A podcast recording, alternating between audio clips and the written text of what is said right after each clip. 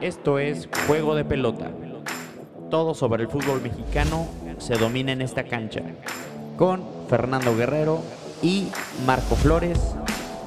Esto es Juego de Pelota.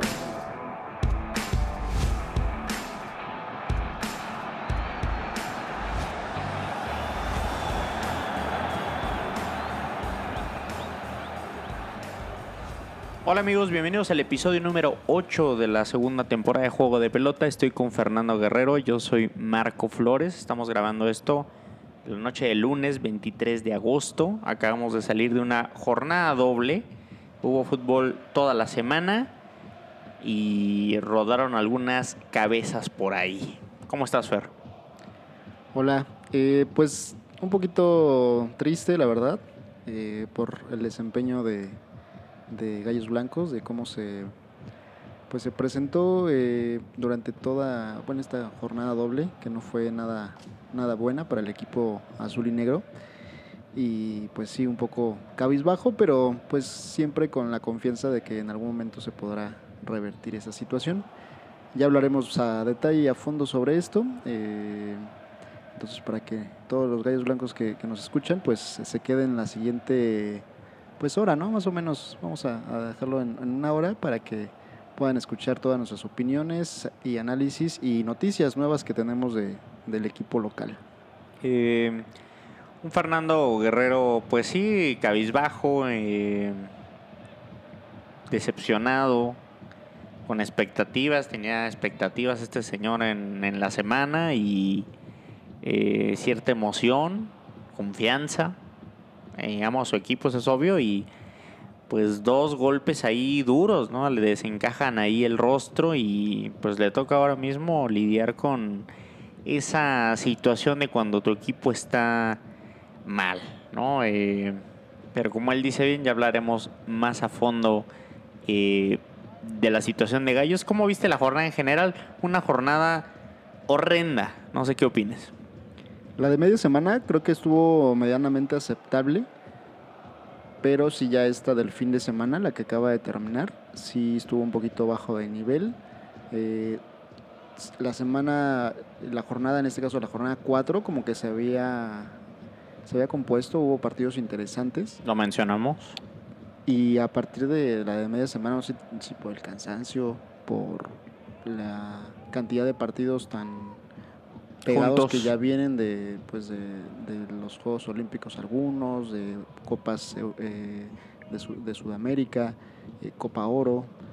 No sé si por ahí existe también ya una parte de, de, cansancio en algunos jugadores que pues está afectando, ¿no? Por ejemplo, en esta última jornada pues pocos goles, hubo la verdad poco espectáculo.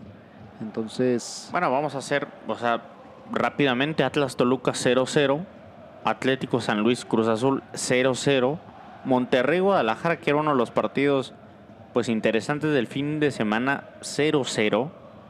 Necaxa Juárez 1-0. O sea, la verdad, eh, pues mal. Y ni qué decir de también la planeación para mí de, del calendario. Por ejemplo, Pachuca Querétaro que jueguen en, en la noche del domingo a las 9 se me hace un poquito sin sentido también. O sea, que sean los últimos dos partidos Necaxa, Juárez y Querétaro Pachuca. No se me hace la verdad muy lógico. Pero sí, yo creo que fatiga. Eh, como dices, vienen muchos jugadores de, de actividades con su selección. Eh, tanto de Sudamérica como Juegos Olímpicos. Y pues se ve reflejada, ¿no? O sea, ya aquí ya llevamos una parte importante del torneo cuando en por ejemplo, en las ligas europeas llevan o están iniciando, llevan apenas dos jornadas y nosotros ya llevamos pues ya el primer tercio, el ¿no? primer tercio de, de, torneo. del torneo, ¿no? Entonces también como siempre hay una pues crítica a la organización de nuestro fútbol que sí se me hace a mí un poco apresurado y pues para no parar va a parar la liga, pero después tenemos ya un, unas eliminatorias que van a estar duras entonces no para la actividad para gente, digamos, por ejemplo, tipo Memo Ochoa, ¿no? Que está en chinga. No, y aparte, hablando de Memo Ochoa, viene el día miércoles de esta semana este partido de estrellas entre los jugadores de la MLS con jugadores de la Liga MX, en donde todavía hablando de esta parte del cansancio, de pues eh, la actividad que han tenido eh, los jugadores que, que estuvieron participando por ahí en algunas copas eh, durante el verano y todavía le añades este tipo de partidos que la verdad pues no le veo mucho sentido y más hablando pues esto este tema de, la carga que le está generando a varios y que eso en algún momento o generan lesiones eh, en jugadores importantes. Por ejemplo imagínate un Memo Ochoa que se pueda lesionar en ojalá que no suceda pero que se pueda lesionar o alguna situación muscular previo a las eliminatorias que ya mencionas son muy importantes iniciar bien. Entonces, por ese tipo de partidos que no te traen nada, pues que se arriesga así a los jugadores, pues la verdad es eh, algo pues que no es tan bueno. Pues el negocio, como siempre, obviamente predomina. Eh, mucha gente del Cruz Azul, gente del América. eh, Santi Jiménez también fue ahí llamado de emergencia ante la posible el posible fichaje de este señor Santi Muñoz, que parece pues que se va a concretar, por eso no fue al juego de las estrellas. Por ahí mencionó, de hecho, el que dirige al equipo de México, eh, bueno, de la Liga MX, eh, Reynoso, que precisamente pues ahí dejó entrever, ¿no? Que no lo habían convocado o ya al final no se pudo convocar por esa negociación que, que se está generando por allá por, por Europa, ¿no? Entonces, Porque me da gusto es por Juan Máximo, que pues merece darse la vuelta ya por Estados Unidos, de shopping, relajado. eh, se ve que pues el Cruz Azul se está tomando un semestre sabático, ¿no? Entonces el señor Juan Máximo pues se va a pasear un ratito, ahí a dirigir ese partido contra las estrellas.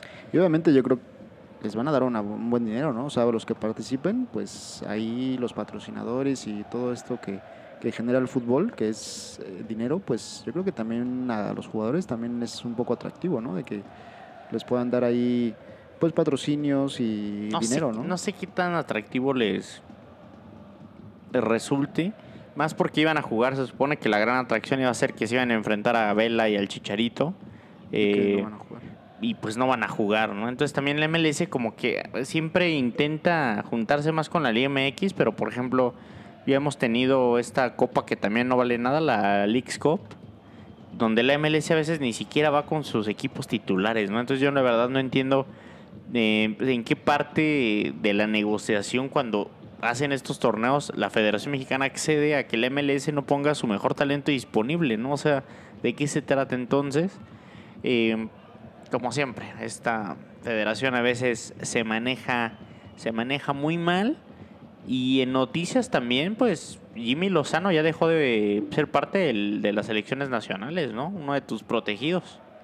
Sí, justo hoy ah, se anunció, eh, tanto en sus redes personales de Jimmy como eh, la misma selección, que pues no, no continúa eh, al frente de ese seleccionado o de esa selección olímpica previa o en este caso en camino hacia París 2020 27. 27, no. No, serían tres años después, porque ahorita se atrasó por el tema de pandemia. Entonces sería 2024. O sea, va a ser eh, este, este periodo olímpico es... Eh, ah, tiene razón, 27. Es, que es muy, muy noche, eh, perdón. Es, es, es, este, de tres años, eh, va a ser el más corto en su tiempo, en todo de que, de que existen los Juegos Olímpicos por ese tema de que se tuvo que eh, Bueno, pero, atrasar. pero lo sabíamos, ¿no? Imposible que el Jimmy se mantuviera en ese proyecto otros tres años. Eh, yo lo mencioné que iba a tener la oportunidad. Tú tienes todavía la esperanza de que Jimmy haya renunciado para buscar un proyecto a lo mejor en Europa, para seguir aprendiendo, para seguir creciendo. Tal vez en Japón también mencionas. Y algunos medios ya lo están relacionando evidentemente con las Chivas, ¿no? ¿Por qué? Porque hizo jugar muy bien Alexis y Antuna en la selección, también traía a Beltrán, entonces pues los tanto los aficionados como algunos expertos pues ven lógico el movimiento. Yo no lo veo tanto. Siento que a Jimmy le hace falta todavía experiencia. Pero pues también las Chivas obviamente están desesperadas con uno de mis enemigos aquí del programa, con el señor Víctor Manuel Bucetich, que eh, pues está de vacaciones ya desde hace mucho ahí en Guadalajara, ¿no? Pasando el rato, eh, tomando el sol, usando gafas eh, y dejando puntos al por mayor, ¿no? En el campo de juego. Sí, a Jimmy, pues yo creo que por la experiencia no tanto, pues yo creo que es un técnico que ya tuvo experiencia en algún momento en, primera división con Gallos Blancos, no le fue tan bien, eh, pero bueno, ya por lo menos ha dirigido en primera. Eh, tenía un equipo aceptable cuando estaba aquí en, en Querétaro, pues ya tuvo esta, este... En un momento también fue, creo que tuvo una rachita ahí de partidos sin perder y ya lo estaban vendiendo como que era un super técnico y evidentemente después pasó lo que pasó, o sea, la realidad. Entonces el Jimmy yo creo que tuvo un buen torneo olímpico, jugó bien la selección, pero como aquí el señor Fernando a veces me pide, pues mesura, yo también le pediría a la gente, ¿no? O sea, un poco de mesura, aunque evidentemente cualquier cosa sería mejor que Bucetich. Evidentemente los jugadores no le responden. Creo que ahí sí es un tema tal cual de, de dirección técnica. Pues mira, él y se identifica que ha trabajado, mencionándolo nuevamente, aquí con Querétaro. Eh, antes de ser director técnico del primer equipo, fue técnico de la sub-20. Es correcto. Y ahí quedó campeón, precisamente eh, con Gallos Blancos en esa, en esa categoría. Bueno, esa fue su credencial para convertirse en el, pues, en el director técnico del primer equipo, ¿no? Pues más que la credencial era porque pues ya estaba casi apalabrado, por así llamarlo, por en ese tiempo Beltrán, que pues fueron compañeros en Pumas, se conocían muy bien, y por Villanueva, que en ese tiempo era el presidente, entonces como que querían darle un refresco a, a, pues al, al, equipo, en ese caso a Gallos Blancos. Eh, en ese tiempo también tanto Villanueva como Beltrán no estaban tan contentos por Bucetich, por lo que pasó en, en, la época con Ronaldinho, que ellos lo habían traído, y pues ahí algunos eh, descontentos con Bucetich y, y Ronaldinho, pues provocaron que prácticamente Bucetich pues dijera o es Ronaldinho o soy yo, eh, el dueño del equipo, Olegario pues mencionó que Bucetich era inamovible por lo que había hecho previamente en la final con Gallos Blancos, entonces se fue. Eh, Ronaldinho se queda Bucetich, no hay como que una muy buena relación con, con Villanueva ya y con, con Beltrán. Eh, empieza un poquito mal el equipo y aprovechan para pues correrlo, ¿no? Y quién tenían ahí inmediatamente, pues tenían a Jimmy. Y sí, como comentas, tuvo una buena una buena racha en sus primeros partidos. El equipo pues como que lo revolucionó y, y, hizo muy buenos partidos. De hecho estuvo a muy poco de calificar. Pero así como levantó, de repente se nos fue cayendo y eso provocó pues que lo destituyeran, ¿no? Entonces... Famoso en esa época porque traía una libretita, ¿no? Eh, sí, traía una libretita estilo Osorio. Eh, y además, pues, como lo hemos mencionado, ¿no? Es alguien que, pues, como que le gusta ¿Estudia? estudiar a los, a los rivales, por ahí pues hacía algunas anotaciones, hizo por ahí algunas jugadas también que nunca eh, se habían visto, por ejemplo, que Polpi fuera a tirar eh, tiros libres, fue algo que, por ahí comenzó a implementar, y algunas jugadas a balón parado, que pues la verdad yo nunca las había visto, eh, intentaban algunas cosas ahí de como de estilo de fútbol americano, eh, donde engañabas un poco a la defensa con algunos movimientos, pero llegaba alguien por atrás y bueno, así hay algunas jugadas como improvisando o eh, pudiendo a lo mejor cambiar lo que normalmente se hace eh, en, en, ese tipo de, de, jugadas a balón parado.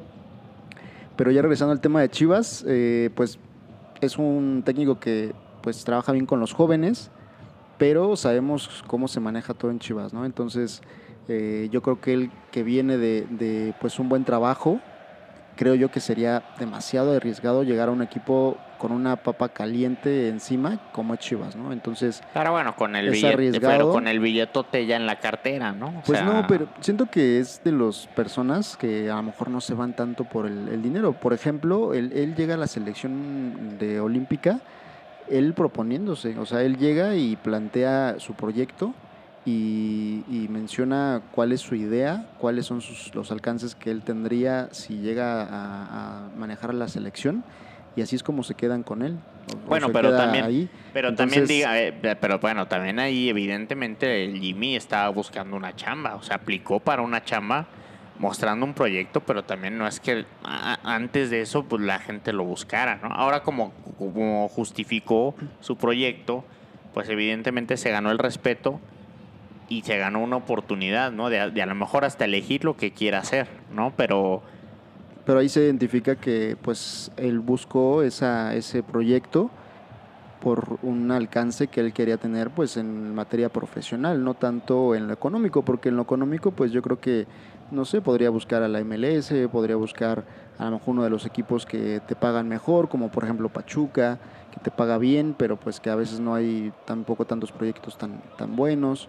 Entonces él fue a un lugar donde pues yo creo que no era de lo mejor o no era a lo mejor tan bien pagado, pero que profesionalmente él quería pues trabajar en ese en ese seleccionado, ¿no? Y que logró pues además de lo que es la parte de, los olímpicos, hay que recordar que él antes estuvo igualmente en los Panamericanos y también obtuvo medalla. Eh, fue campeón del Olímpico, mejor dicho, del Preolímpico aquí en Guadalajara. Eh, y quedó subcampeón de Tulón. Entonces, de en todos los torneos que participó, eh, en todos por lo menos ganó eh, el segundo lugar, ¿no? Entonces... ¿Eres fan del Jimmy? Eso habla de, pues no, no tanto del Jimmy, pero pues es un tipo que Lo se ve que trabaja bien, respetas. sí, sí, se trabaja bien, es un tipo serio, que no, no se anda así como que tan protagonista de las situaciones o de las cosas y se ve que, tiene futuro y por eso no quisiera que llegara a un equipo como Chivas que muchas veces echa a perder a, a- algunos jugadores y técnicos, ¿no? Eh, en donde a lo mejor han trabajado muy bien en otros equipos eh, y que llegan a Chivas y no tanto porque eh, sea presión, sino más bien porque siento que no se trabaja bien en Chivas, no se tiene una buena estructura, eh, entonces como que cada quien hace ahí lo que quiere y eso pues obviamente para trabajar y como un tipo como pienso y siento que es Jimmy, siento que no, no, no sería algo ideal para él. Yo creo que así como él se propuso, por ejemplo, para la selección olímpica y planteó el proyecto, tal vez él esté pensando ir a, a tocar eh, puerta a otro lado, no sé, por ejemplo, en Europa, algún lugar donde pueda trabajar igual con jóvenes. Eh, y que ya tiene pues en su currículum ya esta parte de la selección, ¿no? Y, y que son con categorías menores. Entonces, eh, Sin embargo, sí encaja con Chivas, ¿no? O sea, a grosso modo, son Chivas jóvenes, tiene son buena cantera, tiene buena cantera, Exacto. pero no han sabido poder eh, generar un proyecto en donde esa cantera pueda nutrir en algún momento a Chivas. Y además con la presión que se tiene ahorita sobre ese equipo, eh, por los malos resultados últimamente, es como, por ejemplo, también lo estaban eh, ahí poniendo como en Pumas, ¿no? Entonces en Pumas también es un equipo que pues no tiene pues también muchas bases, no tiene ahorita buenos jugadores, no tiene dinero. Entonces, por más que él quiera, porque él, Bueno, pero- recordemos que viene con un pasado universitario, donde de hecho él cuando festejaba sus goles, pues traía una playera que decía CU, eh, porque tiene como que muy arraigado esos colores y, y además eh, la parte de Pumas, y que tampoco ya, ya lo rechazó. O sea, si él quisiera también, a lo mejor podría llegar ahí y, no sé, igual hacer un buen trabajo, pero si no hay como que un buen futuro con ese equipo, pues yo creo que mucho menos con Chivas, ¿no? Entonces, No, pero dime, o sea, rápidamente dime en qué nivel pones la plantilla de Chivas. Yo me atrevería a decir que la plantilla de Chivas está mínimo, mínimo top 8 de la liga. En nombres yo creo que hasta un poquito más, eh, un poquito más, pero ya menciono, o sea, no es por sus nombres y por sus jugadores, sino por la manera en que se maneja ese proyecto y ese equipo. Eh, la manera en que muchos de sus jugadores, ya tenemos el, el ejemplo de, del Chicote, ¿no? Eh, donde terminando un partido se hace de palabras con la afición, ¿no? Entonces, eso te habla de que es un jugador que pues no sabe ni dónde está parado, no tiene idea de, de lo que es la afición, de, que ellos pueden estar reclamando porque ellos están pagando un boleto, porque son aficionados al club, porque ellos llevan años siguiendo al club y tienen el derecho de poder exigir a los jugadores si no hacen un buen, un buen partido, ¿no? Y que él se ponga al tú por tú con la afición, pues yo creo que eso habla de que muchos de los jugadores que están ahí, por muy buenos que sean, pues no están totalmente enfocados en lo que es el fútbol, ¿no? Por eso, pero también si llega un señor... pero si un señor como. Bucetich no, no, pudo, No, no, no, no, espérame, no, como no, si, si no hubo no. un señor como Bucetich que no pudo, antes estuvo Tena y hay una lista hacia atrás de los que han estado ahí y no han podido. Entonces significa que no son los técnicos Pero los que van a fíjate, llegar a cambiar. Sí, pero fíjate... Entonces son pero la, la línea, forma pero, en la que se maneja. Pero fíjate la línea que estás manejando de técnicos. O sea, técnico, como lo menciono, técnicos ya retirados. Tena ya no tiene ideas nuevas. Es un buen director técnico a secas. Tuvo un gran éxito también con la selección olímpica. Ahí aislado también. No se me hace un meritazo de Tena. Eh, nunca fue un genio táctico, la verdad. Y Bucetich de la misma forma. ¿no? O sea, también yo creo que ya son técnicos un poquito pasados que también a lo mejor ya la forma de llevar un vestuario o cómo se manejan dentro ahí, justamente como dices, en el, en el vestuario, en los entrenamientos, ya a lo mejor ya está caduca. Sí, por ejemplo, mencionas que Alexis y Antuna los hizo ver bien, ¿no? Pero es muy diferente trabajar en una selección que los vas a tener eh, contigo ciertos días en un torneo corto a trabajar con ellos día a día, ¿no? Cuando ellos tienes que estar pues cuidando toda la parte de sus fiestas, que ya mencionamos aquí, o hemos mencionado aquí en este podcast, que pues son los campeones en eso, eh, de la disciplina, de muchas cosas que al día a día es muy diferente a manejar una selección. Eh, por ejemplo, Jimmy cuando estuvo aquí en Querétaro, precisamente alguno de los problemas que se menciona que tuvo fue de que como comenzó a subir algunos eh, jugadores de que él tuvo en la 20, pues el ego de los jugadores que eran titulares, llámese un Pájaro Benítez, llámese jugadores que ya tienen un poquito de más cartel que esos jóvenes, pues se le empezaron a echar encima, ¿no? A Jimmy eh, y empezaron a partir el grupo. Entonces, a lo mejor ahí todavía le puede llegar a costar un poquito ese manejo de, grupo, ¿no? De equipo, de, poder ser una persona que ya los jugadores puedan respetarlo un poco más, ¿no? Y más porque es muy joven. Eh, recordemos que él se retiró muy, muy joven y empezó toda su carrera de técnico eh, a estudiar y todo esto muy, muy joven. Entonces... Bueno, pero también hay otra cosa que es cierta, es como técnico siempre vas a llegar como un externo, va a haber un líder en el vestuario. En definitiva tienes o que ganarte a ese líder y engrar al grupo o dar un golpe de autoridad y jugártela, ¿no? Claro, yo creo que aquí más bien te está ganando a ti la, la, la las gusto o a lo mejor la sensación de que ya quieres ver fuera a Bucetich. Entonces, pero, pues, entonces yo creo que o sea, yo tengo amigos, una yo crítica... Tengo, yo tengo amigos chivistas. Es que cómo puedes defender, se te da mucho a ti por defender. No, no, no, pero ah, bueno, déjame, te, déjame, déjame te digo los resultados de, de Bucetich. ahorita estamos hablando de Jimmy y creo yo, en mi punto de vista y con lo que ya pude detallar y justificar, que él ahorita no está para dirigir a Chivas.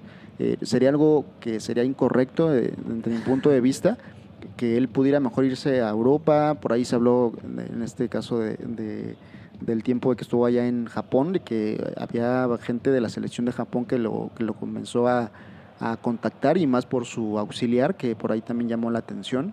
Eh, entonces, yo creo que algún proyecto tal vez fuera de México, llámese Europa o alguna otra confederación, no sería mal para él, para que pueda seguir aprendiendo.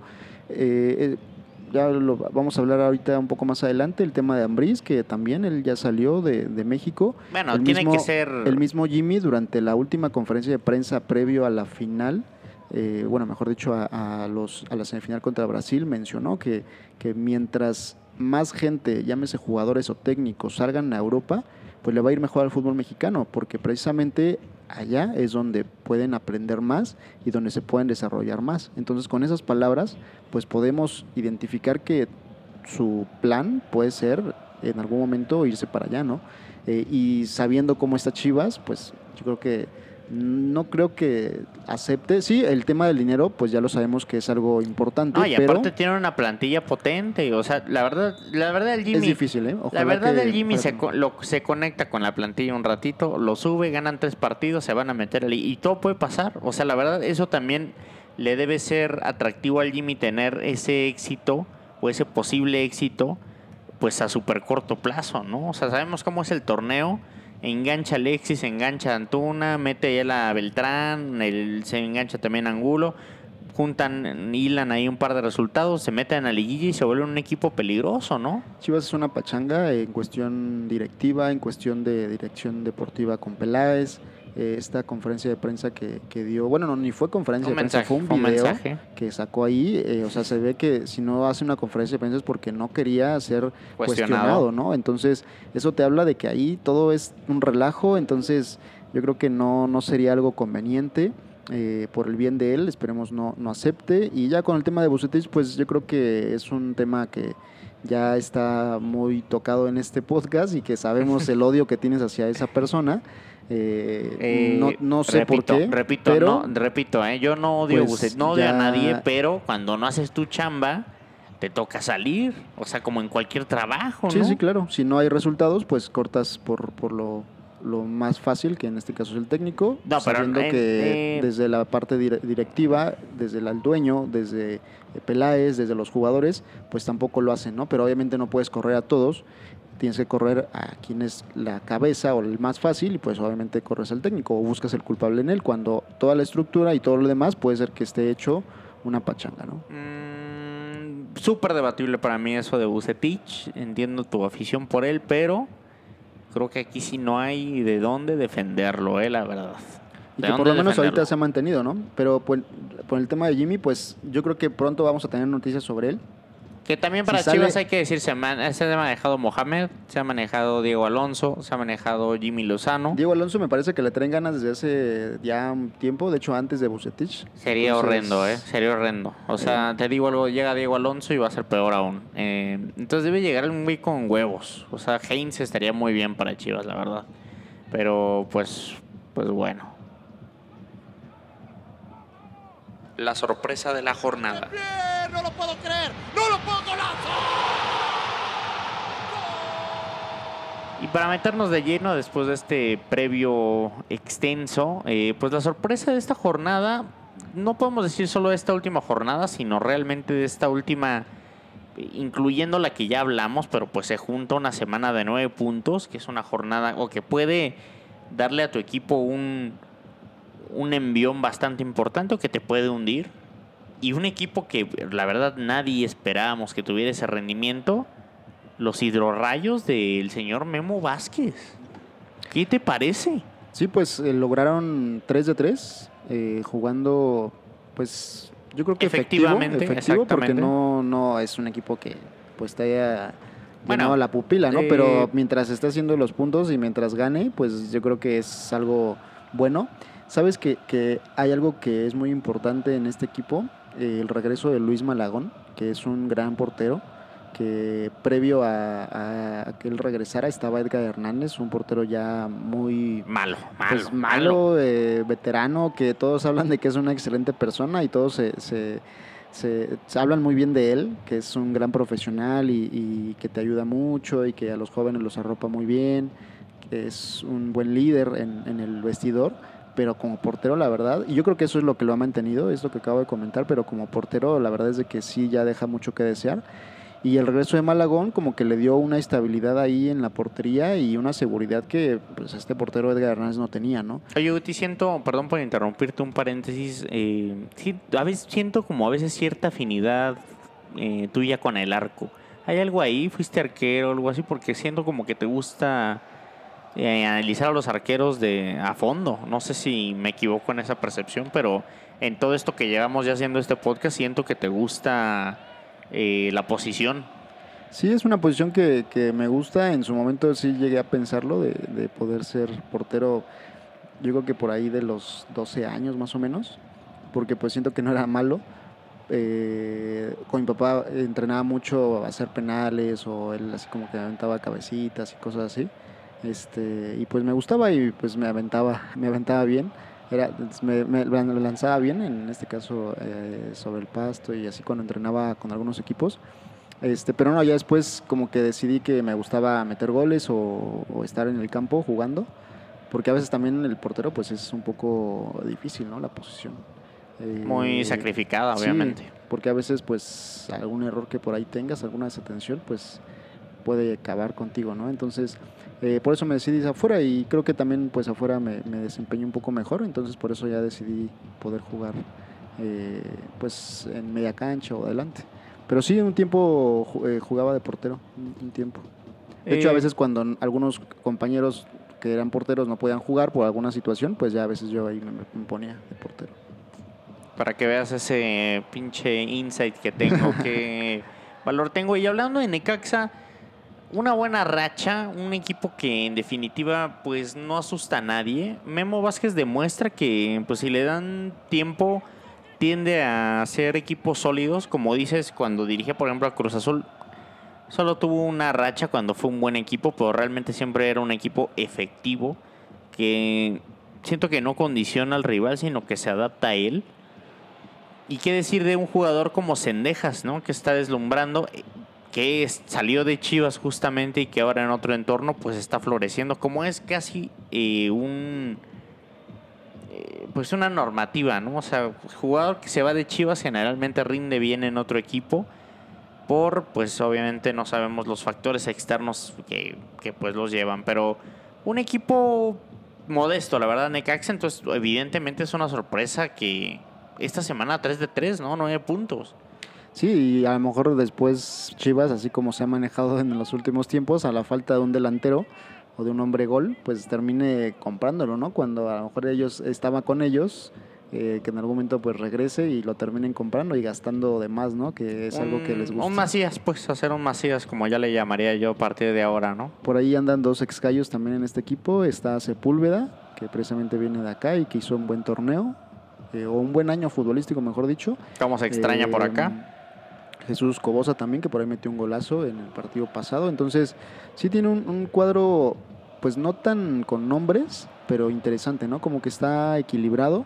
Y pues ahí normalmente a Memo Vázquez le ha ido bien en Necaxa. Entonces, pues eh, tuvo una semana de ensueño, 3 de 3. Y Otro de mis enemigos en el banquillo, ¿eh? También. O sea, yo es- no soy muy pro técnico, la verdad, y Memo Vázquez también, por si no lo saben los que nos escuchan, otro de mis enemigos del banquillo, ¿no? O sea, no, no lo aprecio demasiado a Memo, pero eh, Estaba en penúltimo lugar y con esos partidos se brincó hasta el octavo, ¿no? Ya en posición de inclusive de, de repechaje y de recibir, ¿no? En casa. Entonces, eh, pues un Necaxa que, que está jugando o está siendo efectivo, ya lo mencionamos. Entonces, eh, empezó mal, empezó mal el torneo, pensando que a lo mejor iba a tener un torneo complicado, pero pues poco a poco ha levantado el vuelo, ¿no? si tuvieras la posibilidad de regresar a Necaxa al Azteca, ¿lo harías o lo dejabas ya en Aguascalientes? Mm, No, yo creo que en Aguascalientes, porque aun cuando en el Distrito Federal sí tiene una afición grande, eh, mm, recordemos aquellos últimos partidos de Necaxa en el Azteca, donde era un Azteca desangelado, o sea, si ahorita con Cruz Azul a veces se ve así, eh, con Necaxa era peor, ¿no? Recuerdo mucho a este, la verdad no Eh, recuerdo bueno, su pero nombre. también acuerda, hay que recordar que Necaxa era un equipo, lo desmembraron totalmente, era un cuadro de primera A prácticamente, o sea, una falta de respeto hacia la afición también de Necaxa. Pues no tanto, ¿eh? Yo, yo lo recuerdo siempre con planteles cuando era parte de Televisa, con planteles Chango Moreno, interesantes, ¿no? El Chango Moreno, en su tiempo Clever Boas. Eh, tenía, tenía ahí ciertos jugadores eh, interesantes que después o terminaban en América eh, o se quedaban ahí. Entonces, eh, no, yo creo que más bien, pues precisamente como que un equipo que ya no, pues, o sea, como que su afición era de la, no sé, de los noventas para atrás y ya la, la juventud, eh, en este caso, Los abandonó. pues sí, no, no, no, como que no hicieron mucha empatía con el equipo. Eh, y yo recuerdo mucho a una- un porrista que traía siempre como una especie de... eh, como, ¿Cómo se llama? ¿Una matraca? No, no, no. Era como de los que aumentan la voz, fue su nombre. eh, que, que un megáfono. un- como un megáfono y traía como un sombrero. Este, y traía, era un señor ya como porrista eh, muy tradicional de, de Necaxa y que fue uno de los más afectados, ¿no? Que pues al llevarse el equipo a Aguascalientes de otra ciudad, pues ya no pudo eh, seguir a su equipo, ¿no? Eh, pero sí era muy poca gente la que entraba al Azteca, entonces no, aparte yo creo que ya no sería algo factible porque pues ya él no es dueño Televisa de ese equipo, que precisamente estaba ahí porque pues era dueño de, de, de esa empresa, entonces no, yo creo que ya no sea factible. eh, y aparte, pues que tienen un estadio medianamente bien, ya tienen ahí pues cierta afición en, en Aguascalientes, entonces yo creo que, que ya no sería factible y más con esta parte de los in- inversionistas nuevos que, que llegaron, ¿no? Y que todavía por ahí en esta semana se habla de, de que Red Bull todavía está echando el ojo, no sé si Puso un todavía tuit Necaxa Puso un tweet Red Bull ahí de un baloncito. baloncito y la bandera de México, entonces no sé si todavía esté ahí con el dedo con sobra Necaxa o con algún otro equipo, pero pues por lo menos con, con Necaxa, pues si ahorita empieza a agarrar esta racha y la mantiene, pues puede ser de los equipos, eh, pues por ahí caballos negros, ¿no? Como en su momento, por ejemplo, fue Puebla el torneo pasado. Bueno, bien por, bien por Necaxa, la verdad, rompe en la sección. Creo que nunca le había tocado Necaxa. Creo que solo lamentable le había tocado en el programa. Y pues la rompe al fin. Entró en la sorpresa y vamos con la siguiente sección. Lo destacado de la jornada. ¡Notable! ¡Sobresaliente! Es y aquí estábamos debatiéndonos qué equipo iba en cada sección y al final decidimos que Tigres se llevaría lo destacado de la jornada. Porque su accionar en los últimos dos partidos pues fue bueno, metió seis goles, le metió tres a los Gallos con amplia superioridad y después le clavó tres a Mazatlán, que se me hace un cuadro un poco más competente, ¿no? De visita, entonces eh, pues los Tigres parece que, que están agarrando vuelo. El Piojo tiene ahí oxígeno porque había tenido un inicio bastante turbulento. Y también este francés, Tobán, ¿no? Estaba mostrando pues todo el hype que le habían metido. Tuvo, la verdad, buenas participaciones en ambos partidos. Y hay que recordar con esta Guiñac. Sí, eh, agarró como que. Primero en su, en su debut, desde francés, lo expulsaron y como que mucha gente se empezó a meter con él y, y se empezaron a meter con él desde el partido de la selección de los Olímpicos, ¿no? Que se vio pésimo. Sí, pero cuando se, o sea, esos partidos que ya, por ejemplo, metió gol contra Gallos. un golazo. Eh, que fue un golazo, o sea, como que a medio gas y aún así marca diferencia entre los demás jugadores. Entonces, yo creo que si se conecta y empieza a tomarlo un poquito más en serio, con los jugadores que tiene Tigres eh, adelante, en este caso por ejemplo el, Diente López que pues está jugando muy bien y que está haciendo eh, goles, eh, ahora que regrese Gignac, entonces pues es un cuadro altamente competitivo con nombres, con mucha calidad y, pues ahí lo único malo que podría encontrar es de que si, si el Piojo pues mantiene esa pues como se, como se ha hecho, ¿no? De que a veces su, su temperamento, su forma de ser, eh, le puede afectar al equipo, pero pues lo veo que, va a ser uno de los equipos protagonistas y, y que sin duda puede llegar a, a, pelear por el título. Una plantilla bastante robusta, la de Tigres. Eh, no está Guiñac y aún así tiene nombres muy impresionantes. Carlos González, como ya mencionas, Nico López, Carioca, el famosísimo eh, Javier Aquino, el Aquinator, como le conocemos aquí, Salcedo, que pues será malo, pero tiene cartel, Uguayala, Diego Reyes, Nahuel, o sea, tiene potencia, tiene banca, eh, Dueñas, Tobán, Quiñones, Fulgencio, que también es muy interesante. Entonces, evidentemente tiene bastantes herramientas el Piojo. Eh, y la verdad es que jugó bien, jugó bien, jugó bien contra Mazatlán también, jugó muy bien contra Gallos, le ganó con diferencia y como mencionas ahí a medio gas, una cancha que también se le complica creo bastante a Gallos ir a, ahí al universitario, pero pues sí, en definitiva está, está enchufado. Ahora Tigres, está a tener cuidado, creo que está jugando mejor que Monterrey. Eh, entonces, bien por Tigres vamos a pasar a la. No tanto, ¿eh? No creo que esté jugando mejor que Monterrey. Eh, Monterrey 0-0 contra unas chivas muertas, ¿eh? Bueno, hay que recordar, ¿eh? O sea, siento que. Le, pudo le, empató, le empató ahí apenas al Cruz Azul que está jugando a nada, Monterrey. Entonces, eh, bueno. Sí, no creo, ¿eh? Yo creo que están jugando parejo. Eh, ahorita Tigres, hay que tocar el tema también. Eh, tuvo muchos lesionados en esta jornada. se lesionó Leo Fernández, se lesionó Carioca, se lesionó Quiñones, eh, Bigón, entonces eh, por ahí el Chaca también. Eh, se habla de, por ahí un, preparador físico que, trae Herrera, que lo acompañó en América y lo acompañó también en la selección y que en los dos, tanto en América como en la selección, se le, se le lesionaban mucho en temas musculares. Entonces, eh, por ahí se habla de que pues no es bueno, que es mucha la carga de trabajo que les pone, eh, porque es ya es una, pues son coincidencias, ¿no? Por así llamarlo, de que en los tres equipos... Con América siempre tenía eh, bajas todo el tiempo. Lesionados de temas musculares y que ahorita con Tigres está sucediendo lo mismo. por ahí se tomaba como a meme, como a burla, pero ya es algo que podría, pues, tomarse en cuenta, ¿no? Porque es raro que, por ejemplo, no había escuchado, por ejemplo, en la, época de Tuca Ferretti, donde tuviera tantos lesionados por temas musculares así de repente, ¿no? Entonces, habrá que, revisar esa parte de ese preparador físico este, que tiene Tigres, que obviamente estas bajas, pues eh, aun cuando son jugadores titulares, pues Tigres tiene ahí en la banca jugadores para suplirlos sin problema. ¿no? Gran apunto lo del preparador físico, la verdad es cierto, entonces cuidado ahí Piojo Herrera y compañía. Y ahora sí vamos con la última sección del podcast. Lo lamentable de la jornada.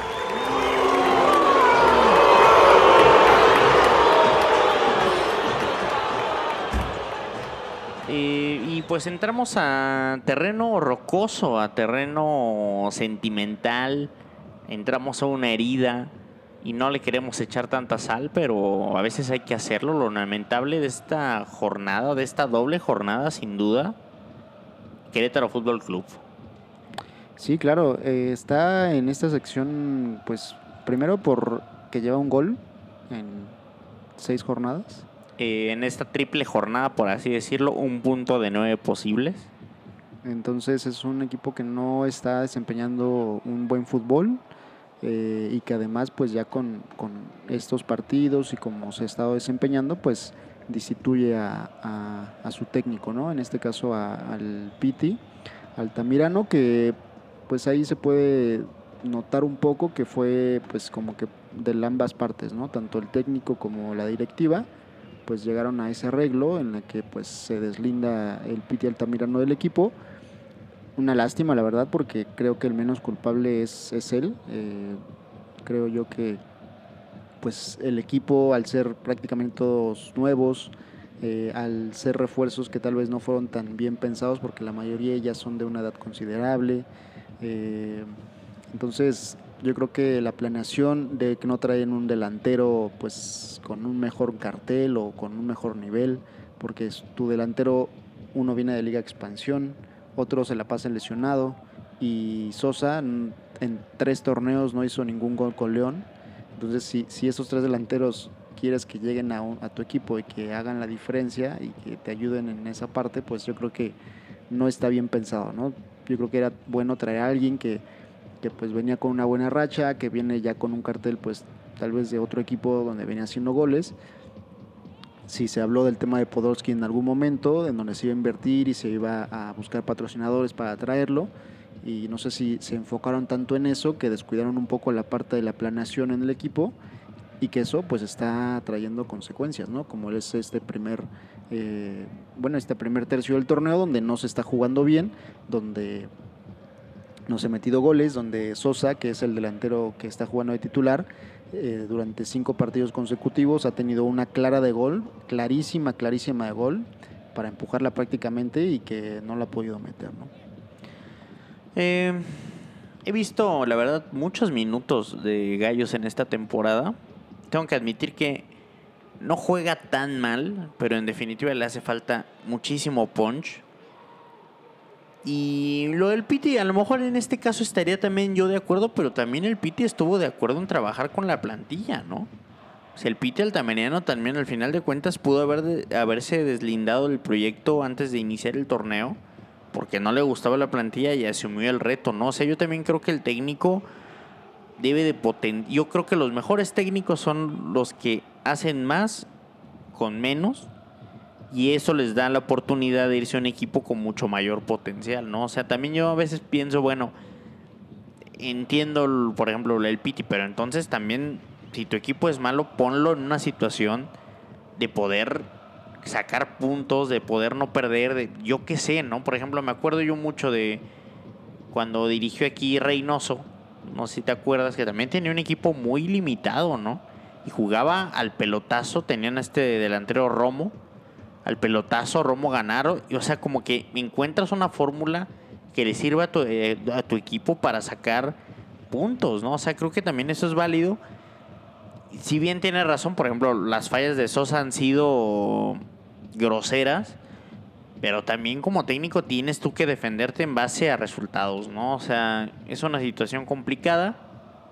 El Piti, como dices, se nota que también no estaba cómodo, sabía también de los alcances de su plantilla. En definitiva, el resultado de cualquier equipo se va a determinar por la calidad de los jugadores en el campo. Pero también un buen técnico es que poner a tu, a tu personal en la situación más favorable para ellos, ¿no? Entonces también tienes a veces que hacerlo, ¿no? Hemos visto equipos malos también, muy malos sacar resultados, ¿no? Entonces, eh, en este partido contra Pachuca yo sí sentí un poco ya desilusionado a todo el plantel de gallos. Entonces, la desesperación es horrible. Como lo mencionamos, no poder hacer gol es una situación terrible. Es difícil encontrar una situación. Pero yo creo que no está tan mal que el Piti ya no esté. Viene un técnico de Danubio, de Uruguay. De hecho, renunció a su puesto en Danubio para venir a Gallos. Sí, eh, hablamos en un punto de, los episodios que mm, pues eh, me atraía o me agradaba que, que Piti dirigiera el equipo, ¿no? Porque es de los únicos técnicos que hemos tenido que estaba muy identificado con, la afición, con los colores, porque él jugó aquí, porque vive aquí en Querétaro, porque conoce a una parte de la afición eh, de, gallos y, es una persona que, ha tenido relación con ese tipo de gente que eh, en redes sociales interactúa mucho con los medios que seguimos al equipo. Eh, le mandas un mensaje privado y te contesta normalmente, le dices cosas eh, como no, pues el equipo está jugando mal o no metas a Sosa o está fallando mucho y te responde.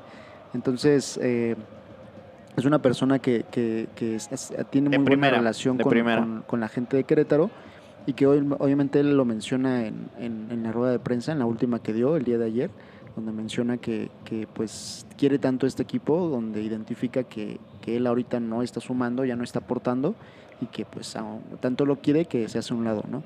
Entonces, eh, una lástima que un técnico así pues no pueda continuar en el equipo porque pues nos sentíamos identificados con, con él. Eh, yo creo que de todo el tiempo que he leído al equipo, no recuerdo eh, aún, así que, que, la gente, la afición esté tan enojada o tan molesta eh, de esa destitución ¿no? del técnico, porque todos estamos de acuerdo y todos coincidimos, hasta gente que no le va al equipo, que pues el culpable no es el Piti, ¿no? Porque pues los jugadores son los que han estado fallando, Sosa ha sido el que no ha estado metiendo los goles. El, como lo comentas tú, el equipo no está jugando tan mal eh, tuvo ahí ciertos lapsos de algunos partidos donde pues tenía buen, buen juego, eh, pero no concretaba, ¿no? Entonces, eh, pues normalmente, como lo mencionábamos en el tema de Bucetich, pues cuando se tienen una seguidilla malos resultados, pues se corta por lo más, más fácil, ¿no? En este caso el técnico, así se dio, creo yo que también muy pronto, porque desde que tú, por lo menos lo analizamos nosotros aquí en el podcast, veíamos los primeros cinco partidos de Piti, en donde pues, pues identificábamos que eran partidos eh, difíciles, eran partidos dos de visita, con poco tiempo de descanso y todo lo que hemos comentado aquí, y que además pues el, equipo no estaba tan, bueno, es nuevo, eh, la mayoría de los jugadores, eh, entonces era, iba a ser un inicio complicado, ¿no? O sea, era, más que, que evidente que esto podía pasar, ¿no? Entonces pues que en el sexto partido ya lo, destituyas, pues yo creo que lo veo un poco precipitado, pero si ellos mismos en la interna identifican que ya no da para más esto, pues yo creo que por eso se decidió, ¿no? Si el mismo Pete identificaba que no le estaba llegando ya a los jugadores o que no estaba siendo ya alguien que pudiera cambiar o revertir la situación, pues eh, yo creo que también él, por eso, pues también para él tener pues ya una, porque ya es pues, parte de su cartel o parte de su recorrido, su experiencia, pues ya no es seguir teniendo malos eh, resultados ¿no? con, con, el equipo. Entonces, es lamentable, pero pues como tal, pues el Piti no es gallos blancos, entonces pues al nuevo que llegue, pues se le tiene que apoyar de la misma manera y, sí, eh, llega un nuevo técnico uruguayo. Aquí voy a comentar algo que pues es un secreto por ahí a voces o algo que se comenta, que pues vamos a identificar que, Gallos Blancos tiene muchos jugadores uruguayos. Tiene al portero Washington Aguirre, tiene a Maximiliano Perk, que es el central, eh, tiene a Kevin Ramírez, eh, tiene a Sosa, Eh, entonces son jugadores que vienen de un promotor. Tiene a Jona- a Jonathan Dos Santos, que es un jugador que no, casi no ha participado, pero que está en el plantel y que esos jugadores, pues, eh, a Brian Oliveira también, que esos jugadores pues vienen de, de un promotor, ¿no? Y que es uruguayo. Entonces, no sé si por ahí, entre los mismos jugadores, entre el promotor, algunos intereses, pues pudieran haberle tendido también la cama al Piti, ¿no?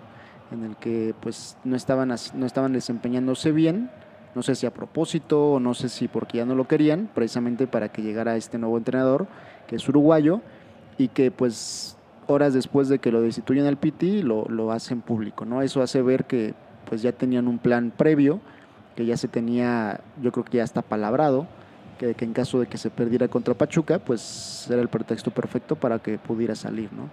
No creo yo, la verdad no, no veo la plantilla de Gallos jugando de esa manera. Veo yo, la verdad los veo bastante comprometidos, los veo bastante preocupados a los jugadores.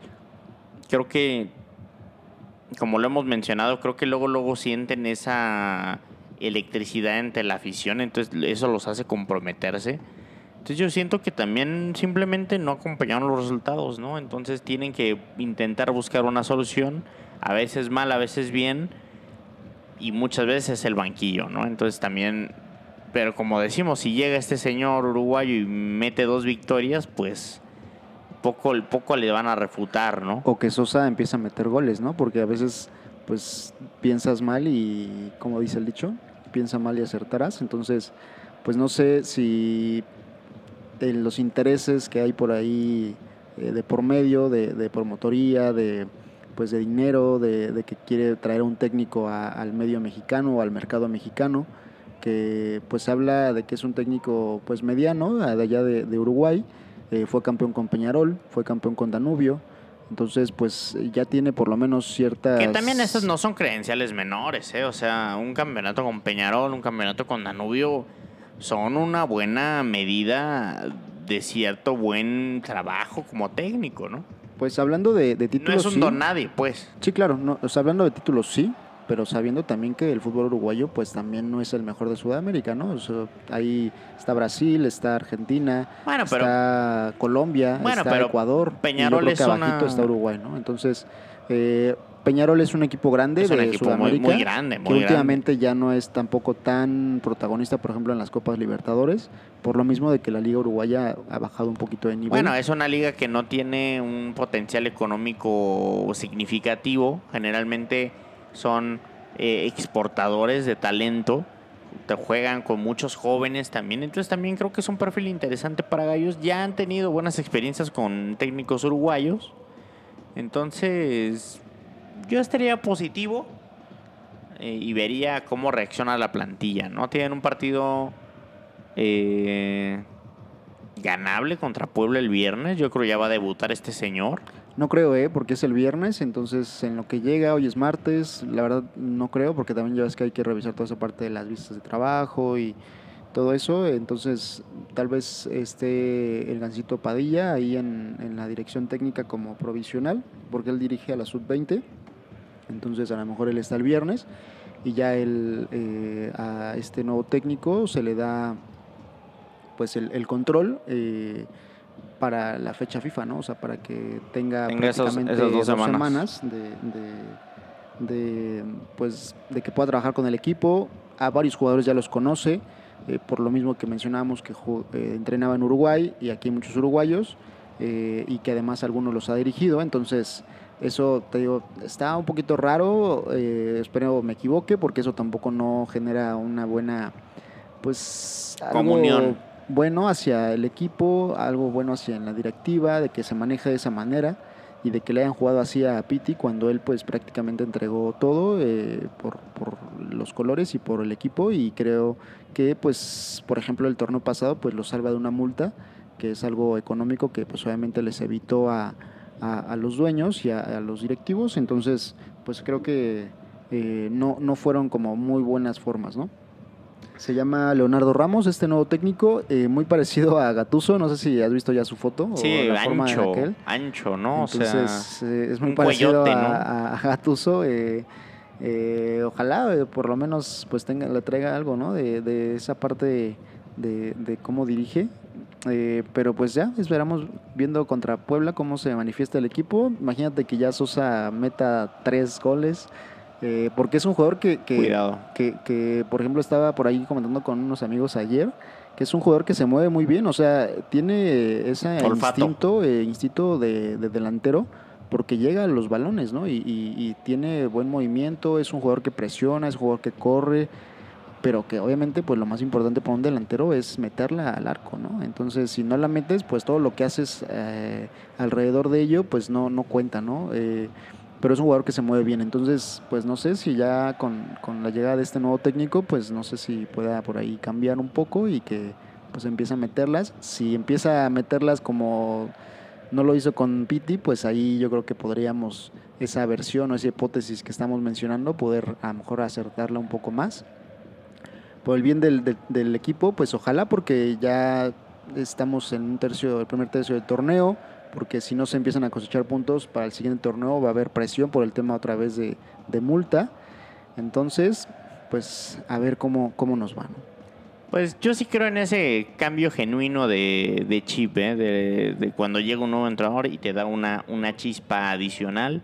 Y pues de nuevo tienen un partido luego, luego los gallos, o sea, los, los vuelven a agendar en, en- O en sea, van viernes. tres jornadas donde Eh, se cierra, se cierra la jornada y la jornada y la abren. Entonces eso también habla de que pues también la directiva ahí es de que se ponga a hablar con, con la federación y con la liga, ¿no? De, de cómo puede pasar eso. O sea, yo creo que en el mundo o muy poco se ve eh, un, un equipo que juegue eh, la última jornada del, de la última jornada el último día de partidos y lo abra no a la siguiente y que además, además con muy poco margen de días no otro tema que, que hay que tocar ya hablando del partido contra Pachuca se ha mencionado en este podcast que en varias decisiones arbitrales han sido hacia afectando al equipo.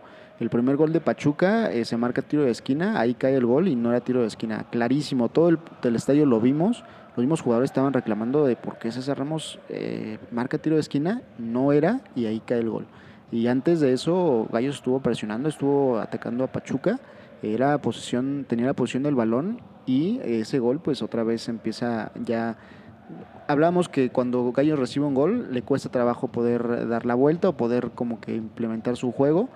Entonces ese gol los nuevamente hundió. pues lo, los hundió y ya después Pachuca jugó al contragolpe y nos mete el segundo, ¿no? Entonces, eh, por ahí pues hay que pues revisar también ese tema que pues no es menor porque ya van varios partidos que, que suceden, no es porque nos queremos ser las víctimas y tampoco que digamos que por eso se perdió, pero pues es un- una cosa que también hay que, hay que hablarlo, ¿no? Pues Gallos con, con toda la razón está en esta, en esta triste sección. Eh, no me gusta aquí ver cabizbajo a este señor, pero pues le tocó. Y pues toda la suerte al nuevo técnico. Veremos, veremos qué trae ahí eh, bajo, bajo la chistera. Algo que se dio en, en la semana, eh, pues se habla un poco de temas políticos y de temas de, pues de que no, mm, no es algo conveniente en esta época o hay cosas más importantes que eso, pero ya algunas, por ahí algunos políticos y encargados de, la Secretaría de Cultura están proponiendo de que el escudo de gallos eh, pueda ser patrimonio cultural eh, de aquí de Querétaro. Entonces, algo importante porque ya lo mencionamos en algún episodio aquí que tuvimos especial con algunos amigos que vinieron a, acompañarnos a, a hablar del equipo en su aniversario, de lo que tiene el escudo, ¿no? Como, como eh, a los queretanos, ¿no? Lo que representa, eh, que es más allá del fútbol, más allá de, de- lo que ahorita pues está viendo con el equipo actualmente, que ya es un tema cultural, ya es un tema de generaciones, ya es un tema de identidad de la ciudad. Entonces está la propuesta, se va a analizar por, por las, las partes que, que generan el aceptar o no, que sea patrimonio.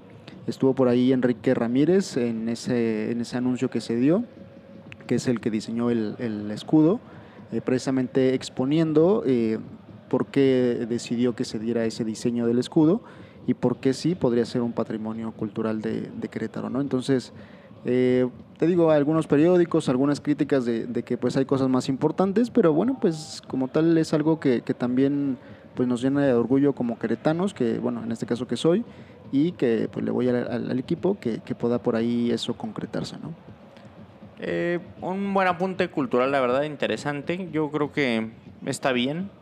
La verdad, creo que, creo que es bastante, bastante justo. Y pues ya después de nuestras secciones principales, vamos a echarle un vistazo a lo que está ocurriendo en Europa, ¿no? Y vamos a empezar con Nacho Ambriz.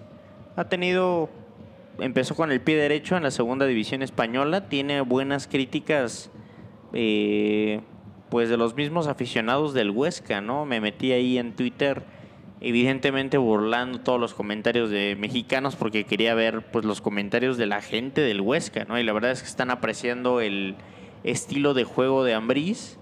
Eh, va invicto eh, tras dos jornadas. Entonces está, está teniendo buenas, buenas sensaciones ahí en su debut en el banquillo europeo. ¿Cómo lo ves? Eh, vi algunos resúmenes de, ese partido. Los dos eh, partidos que ha jugado eh, ha ganado 2-0.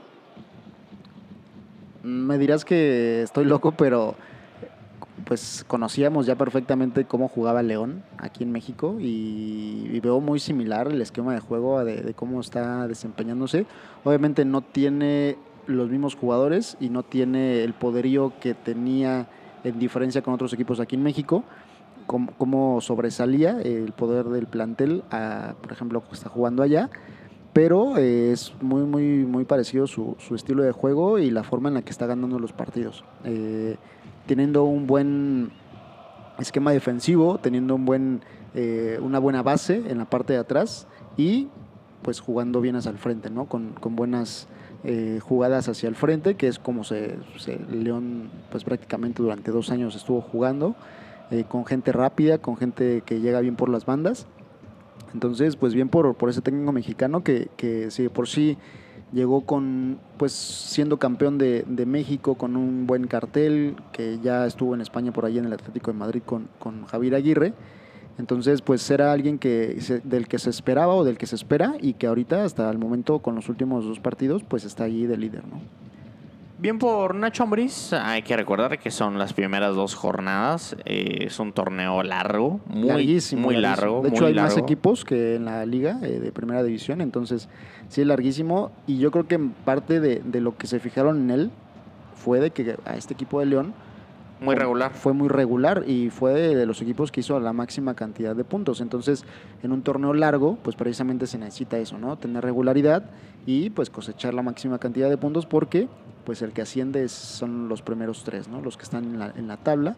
Entonces, pues eh, bien por el, por el técnico Ambris, ojalá que, que siga así. Y ex técnico de Gallos Blancos.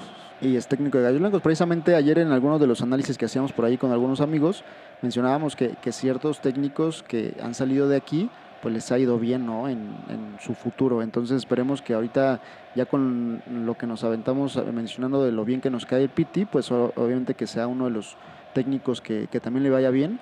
Ya hablamos de Jimmy Lozano, es un técnico que estuvo aquí, que ya fue bronce en los Olímpicos.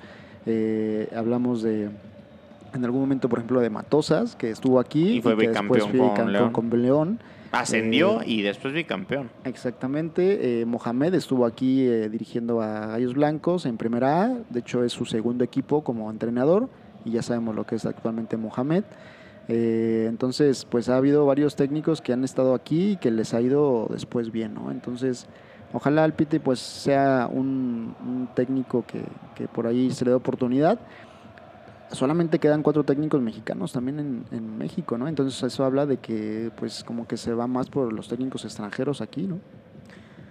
Pues sí, bien por Nacho, bien por Nacho, la verdad. eh, interesante hacerle un seguimiento semana a semana. Están, la verdad, alabando mucho su estilo de juego.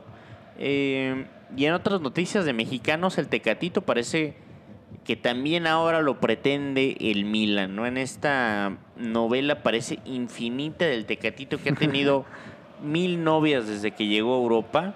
Eh, Tottenham, Chelsea, ¿no? Milán, Inter, eh, Roma, creo que también sonó. Sonó en algún momento también que el Barcelona estaba Chelsea interesado.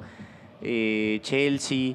Y al final se ha quedado siempre en el Porto, ¿no? Un equipo bueno, en una liga aburridísima, donde realmente yo, aunque juegue el Tecatito, la verdad, lo, he intentado ver clásicos contra el Benfica, malos juegos. Entonces, ojalá que esta vez ya dé el golpe y creo yo ya estaba palabrado con el Sevilla. Ojalá que ya tomara esa puerta, ¿no? El Sevilla trae un muy buen equipo, está jugando bien y creo que la Liga Española va a estar abiertísima como en casi ningún año. ¿eh? Entonces, creo que el Sevilla es un muy buen cuadro. Creo que el Tecatito sería una muy buena adición y creo que le daría chance de ganar la liga. Ahorita lleva dos partidos consecutivos con triunfo el Sevilla. Eh, está como líder por ahí por diferencia de goles junto con el Atlético, me parece. Sí. Entonces. Está jugando ahí Eric Lamela, que es un muy buen jugador. Al Madrid, como ha tenido pues algunas temporadas ahí medias. Eh, pues no tan constante como por ejemplo antes que la rompía y ganaba varias copas seguidas o Barcelona que eran de ellos dos nada más las, las ligas entonces ahorita yo creo que ahí Sevilla desde el torneo pasado junto con Atlético se está metiendo ahí por la lucha, entonces sería interesante que pudiera pues llegar ahí Tecatito y que pudiera estabilizarse en ese equipo, ¿no? Sí, la verdad, el Tecatito tiene condiciones, no solo juega de medio o de media punta, también en el Porto jugó de lateral por derecha, ¿no? Un lateral de esos que ahora se estilan, que tienen llegada, que tienen definición, que tienen ida y vuelta. Se hizo un jugador muy completo, tiene un gran toque de primera intención entonces, ojalá que el Tecatito ya dé el salto. Creo que está en una edad óptima para dar el salto a un, a un equipo pues de más relevancia, ¿no? Donde podamos verlo contra competencia de élite, de élite eh, cada, cada semana, ¿no? Entonces, eh, es ilusionante el Tecatito. Otras cosas, el Chucky Lozano, un, pues uno de los jugadores favoritos aquí del señor Fernando Guerrero, jugó contra el Venecia. Sí, me parece. antes de pasar al tema del Chucky, nada más para poderlo comentar así rapidísimo. Eh, Tecatito ya obtuvo la semana pasada su, pasaporte comunitario. comunitario, entonces eso abre la puerta y puede ser que eso sea como que esté eh, revisando a lo mejor algunas otras opciones, ¿no? Porque a lo mejor si el Sevilla ya lo iba a contratar sin aún su pasaporte y que ya al tenerlo, eh, a lo mejor otros equipos ya como que se pudieran interesar un poquito más y tal vez ahí sea como la parte de, de estudiar qué le conviene más y cuál oferta tomar, ¿no? ¿Dónde te gustaría ver a Tecatito? Yo creo que Sevilla sería una buena opción, también no lo vería mal, eh, pero históricamente ese equipo no le va bien a los mexicanos, entonces también es otra cosa, ¿no? ya ha estado ahí algunos y pues no han desempeñado tan bien. Entonces, eh, con que juegue copas europeas, con eso me doy por bien servido a, que, esté Tecatito, porque creo que por su nivel lo merece y ya hablando del Chucky, sí jugó algunos minutos esta, esta jornada en Italia.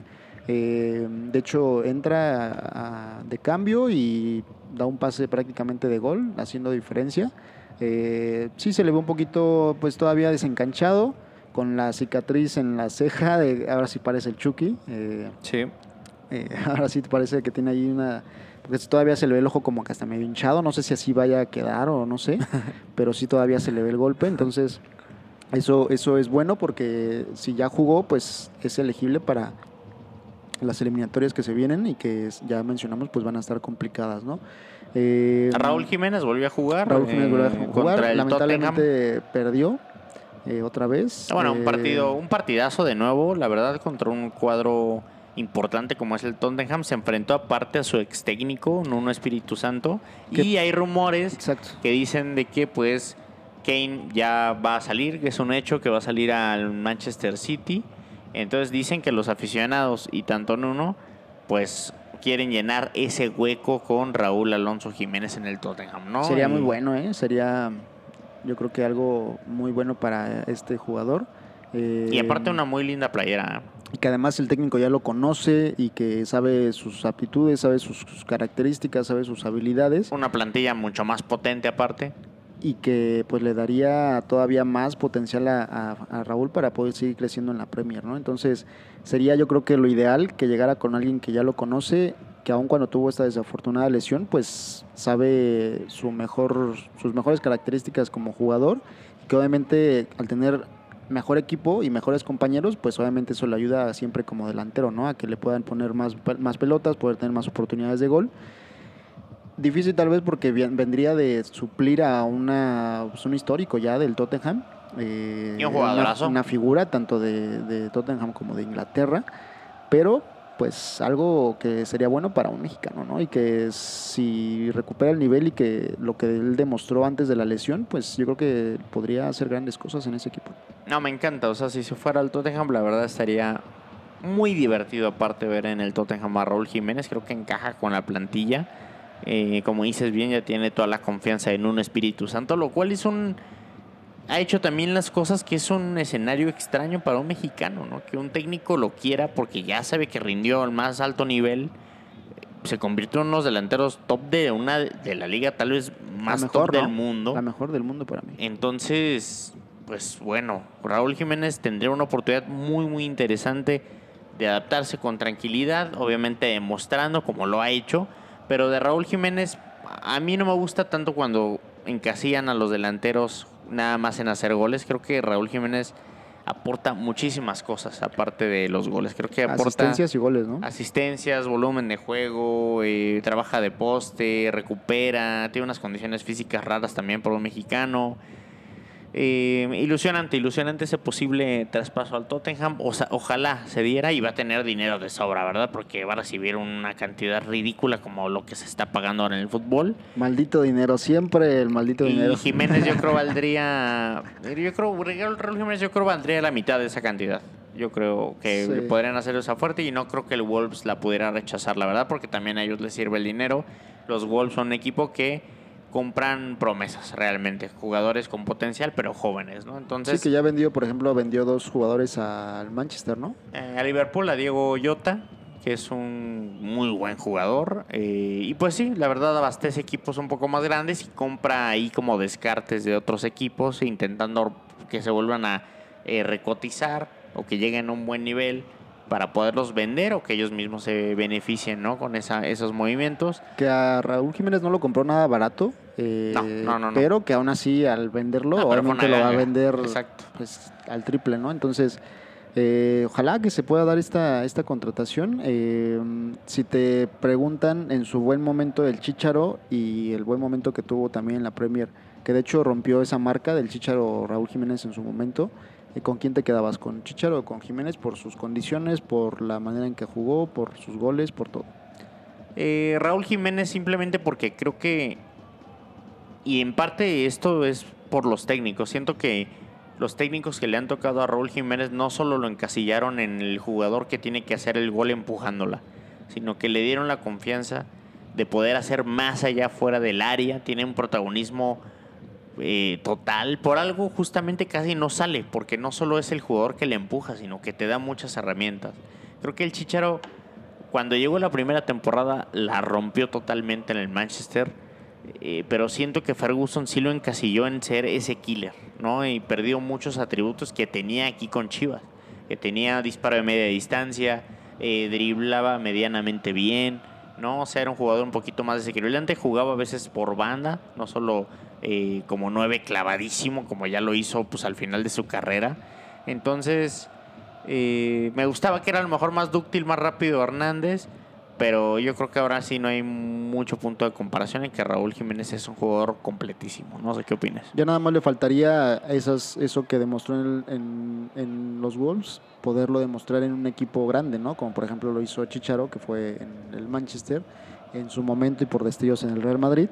Eh, y que lo pueda demostrar, por ejemplo, ya en Tottenham, que si bien no es uno de los grandes de Inglaterra, ah, pero, ya es protagonista, ¿no? O sea, ya ah, llegó últimamente a, una final de, Champions, entonces ya está ahí en el radar, ya está como uno de los equipos que pues también invierten bien y que ya son también de los protagonistas de, las copas europeas, ¿no? y de la y de la Premier también. En Hay que decir que Nuno Espíritu Santo fue el descarte, ¿eh? O sea, el Nuno Espíritu Santo no era ni el primero, ni el segundo, ni la tercera, ni la cuarta opción del Tottenham. O sea, llegó porque todos los candidatos del Tottenham dijeron que no, ¿eh? O sea, también hay que Y que también él hizo buen trabajo en, en gols, ¿no?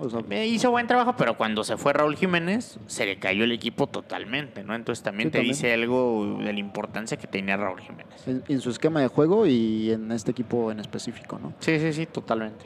Entonces, pues ojalá ya estaremos dando noticias. Igualmente ahí síganos en nuestras redes sociales para que cualquier cosa que se dé nueva, pues ahí lo vamos a poder estar publicando eh, y pues estar pendientes, ¿no? Porque ya casi cierra el mercado europeo Entonces, estar pendientes de las nuevas contrataciones del Tecatito o en su caso también de, de Raúl Jiménez, que puede haber todavía ahí algún movimiento. Eh, y pues vamos a pasar a la siguiente sección, que sería pues lo destacado, ¿no? De la siguiente jornada en la liga. Lo destacado de la siguiente jornada, tenemos pues ahí un América León, ¿no? Que se ve medianamente atractivo, aunque León esta jornada dejó un poco que desear, se vio un poco chato. Un equipo ahí volátil bajo el mando de Ariel Holland. Hay que recordar que el Pachuca le clavó cuatro en la jornada número uno de este torneo. Y después como que ha recuperado ahí un poquito el, el rumbo, ¿no? Entonces se enfrenta el puntero contra un equipo pues que siempre es ofensivo, que siempre intenta también marcar, aparte es en la cancha de León. Entonces, evidentemente yo creo que es eh, el partido de la semana y... Eh,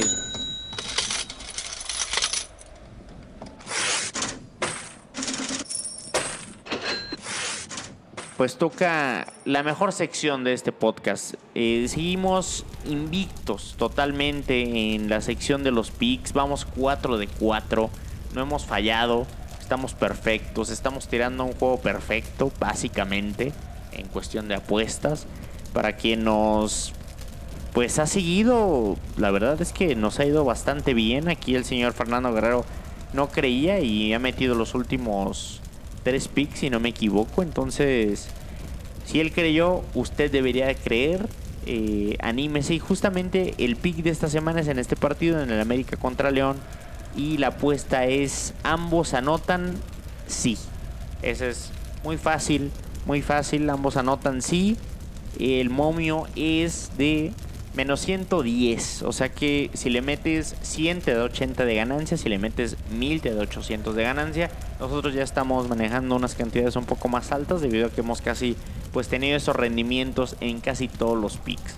Eh, han estado cardíacos los últimos, ¿eh? tanto el ambos anotan en Cruz Azul Monterrey lo ganamos. Minuto, ¿no? Lo ganamos ahí de último minuto. eh, ¿Qué te dio gusto el haber mantenido tu invicto o que le hayan empatado a Cruz Azul en último eh, minuto? mi invicto, ¿eh? Me gustó mi invicto. la verdad, la liga, sí, hay que pensar ya en liguilla. Nosotros estamos ya en otro. Nosotros jugamos otro torneo, el Cruz Azul.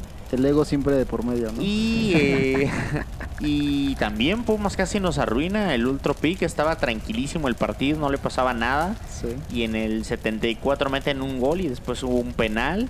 Entonces, la verdad, yo estaba pidiendo ahí el silbatazo. Por ahí Puebla tuvo algunas oportunidades como para descontar o aumentar la ventaja a Pumas, entonces sí estuvo ahí cardíaco. Estuvo cardíaco, entonces también, evidentemente, eh, pues siempre es una lotería, ¿verdad? Pero seguimos invictos, se valora.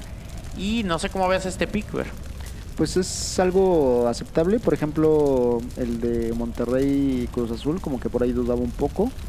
Eh, pero este en específico yo creo que es algo que sí se puede dar. Eh, métale, meta ahí a- al, al pick. Eso pues a veces si la liga no está tan emocionante, los partidos no, no dan Le tanto, mete. pues ya que tú le metas ahí un dinerito de por medio y que argumento te pueda hacer ganar, pues le da un poco de emoción, ¿no? Así no le vayas al equipo, pues igual y, y ya ahí quieres que el resultado que tú apostaste, pues que se pueda dar y, le da un poquito de, emoción. Sí, por favor, o sea, dime, dime que no te gusta mi playera, mis gafas o mi cara, pero no me digas que no tienes 100 pesos para meterle al pick garantizado, ¿eh? O sea, hemos estado en, sema- en cuatro semanas consecutivas regalando prácticamente dinero. O sea, dime quién te regala dinero, nadie, ni el Papa te regala dinero. Y aquí en Juego de Pelota lo estamos haciendo cuatro jornadas consecutivas. El rendimiento ha sido brutal porque la estrategia que hemos hecho es all-in. O sea, empezamos con todo y apostamos la misma cantidad. No andamos aquí este, dosificando el varo. Vamos nosotros por la perfección.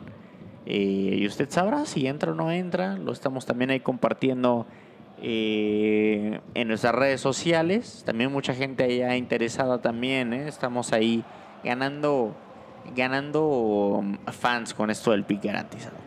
Pues igual que Ambris, ¿eh? Igual que Ambris llevas ese invicto. eh, No, no, no, el doble, liga, el doble, el doble, el doble que lo de eh, Ambris yo. Eh, nada más. Ahí la eh, llevas poco a poco, ¿eh? Y pues ya eh, que mencionamos que ahí más o menos la llevas, pues vamos a la siguiente eh, sección y pues la última ya de este podcast. Vamos a la siguiente sección, una sección que no me ha ido pues tan bien, la verdad, he iniciado como pues como Juan Máximo con el Cruz Azul, ¿no? El primer torneo, pero él repuntó y yo busco pues hacer lo mismo, ¿no? Mantenerme por esa línea. ¿Sí estudiaste? Eh, mucho trabajo, la verdad, pero entramos a una zona que no me encanta tanto. Pues mira, en los últimos días se estuvo por ahí dando alguna información, algunas eh, notas, rumores de que por ahí Martinoli y el doctor pueden irse a, a- a Televisa, que les ofrecieron una buena cantidad de dinero y que podrían irse por allá, ¿no? Entonces, lo, lo dudo, la verdad, porque pues... ¿Es un verdadero falso esto o...? Lo dudo, la verdad lo dudo, porque yo creo que, pues no, él, él mismo lo ha dicho, que Martinelli que nunca va a trabajar para esa empresa, pero pues quién sabe, ¿no? Entonces la pregunta va relacionada a, esa, a ese grupito de TV Azteca que pues está causando sensación en las narraciones en México, en este caso del fútbol, ¿no? Entonces son tres jugadores que militaban en la liga mexicana, que fueron seleccionados mexicanos en mundiales, en Copas América. Y pues la pregunta va sobre esos tres jugadores, ¿en qué equipo se retiraron? Llámese eh, Sague, llámese Luis García, el doctor, y Jorge Campos. Entonces, manos arriba, por favor. Eh, pues nada más, eh, per- per- perdón, estoy en labores de, de producción, disculpe. Ya tecleando y Eh, viendo eh, algún buscador de algún navegador. Eh, uf, buena pregunta, eh, la verdad, eh, lastimándome cada semana, cada semana te pones... Pero de cultura general, ¿eh? Cultura no, general No, siento que tan de Sí, cultura claro. general, discúlpame. Son tres jugadores destacados de la selección. Son tres jugadores que han hecho historia en la selección mexicana. Entonces, pues es algo que debe de tenerlo aquí. Aquí. voy, eh, voy primero con, no sé, con Jorge Campos. Eh, Jorge Campos creo que se retiró. Hijo, puta madre. Bueno, la verdad voy a pedir un poco de apoyo, nada más dame. Se retiran, o sea, como es de la Liga MX, se retiran en cuadros de la Liga MX. No. Eh, aquí en México, sí. O sea, obviamente todo está relacionado a la Liga MX y o sea, el último equipo que vistieron de la Liga MX. en la que se retiró en la Liga MX. es. Ok, eh, Jorge Campos. no Quiero decir, es que me está traicionando la verdad todo. Pero creo que Jorge Campos se retiró en el Atlante. Eh, creo que Sague en el Necaxa. Y el Doctor.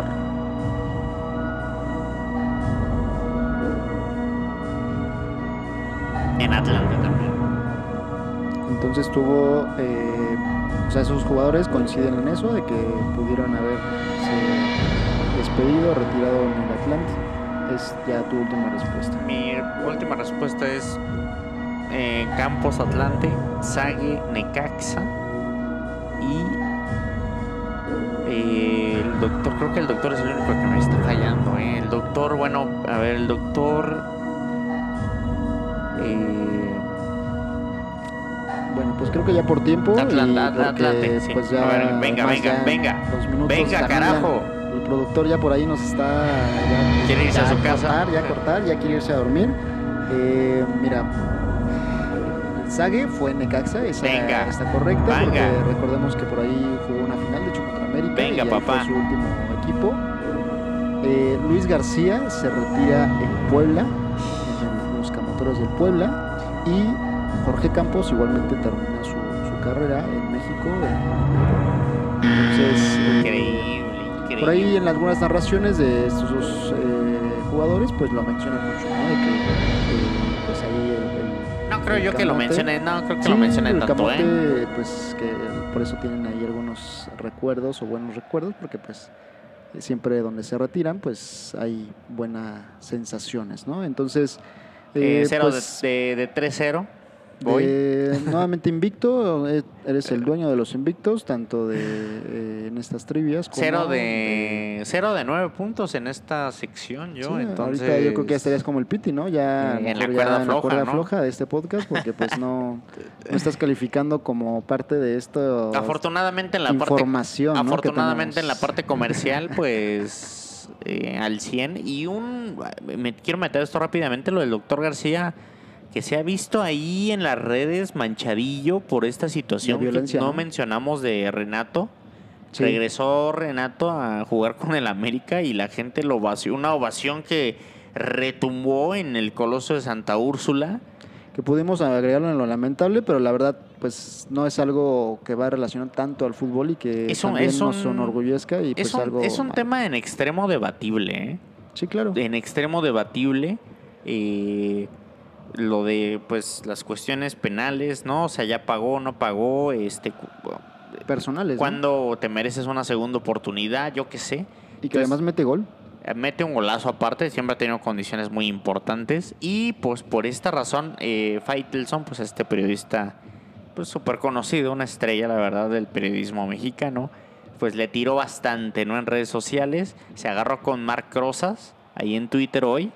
Y, y mucha gente pues le recuerda que uno de sus amigos es pues Luis García, que tiene también ahí por ahí acusaciones de esta mujer, Kate del Castillo, ¿no?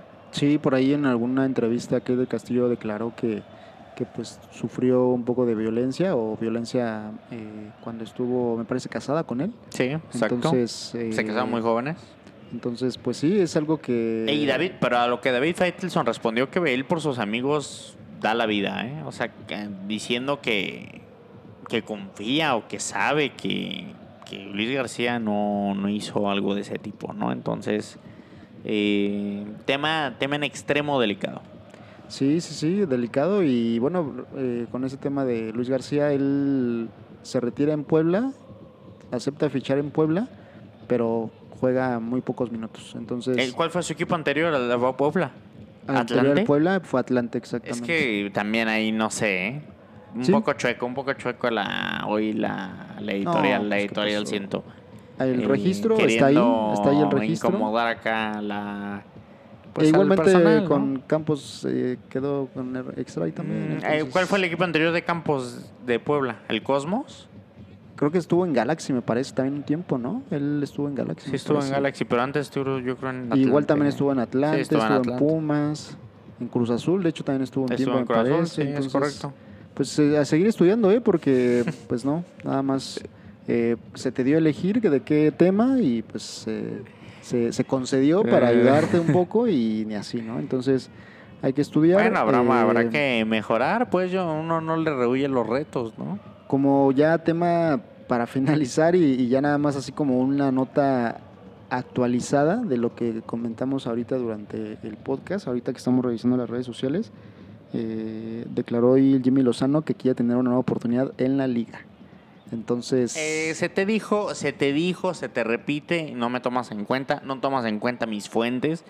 Tengo yo fuentes confiables, confiables, que vengo diciéndole al Jimmy hace dos semanas, desde que ganó el bronce, tal. güey. que esas, que esas fuentes confiables te ayuden en esta Eh, trivia, porque la verdad es de este- que vamos mal.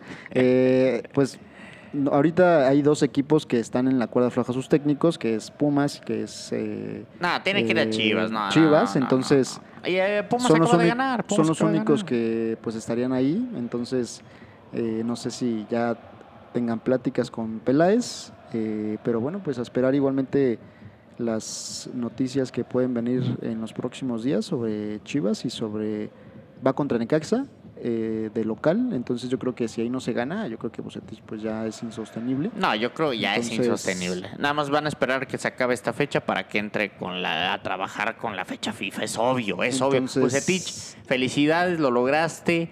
Eh, busca planes ya de algún lugar, ¿no? Con playa, me gustaría a mí para Bucetich, que te la Pues, pases al ser, bien. Al ser revisión de contrato, pues obviamente se iría como casi al 100%, ¿no? Con un- su sueldo, con lo que estaba cobrando. Pues lo que quería, ¿no? Buce, ¿no? Entonces, pues ya para que tenga un buen año sabático y después igual y hasta una tercera etapa acá, ¿no? No, no, es que de verdad a ti te gusta sufrir, ¿no? Eres un cínico.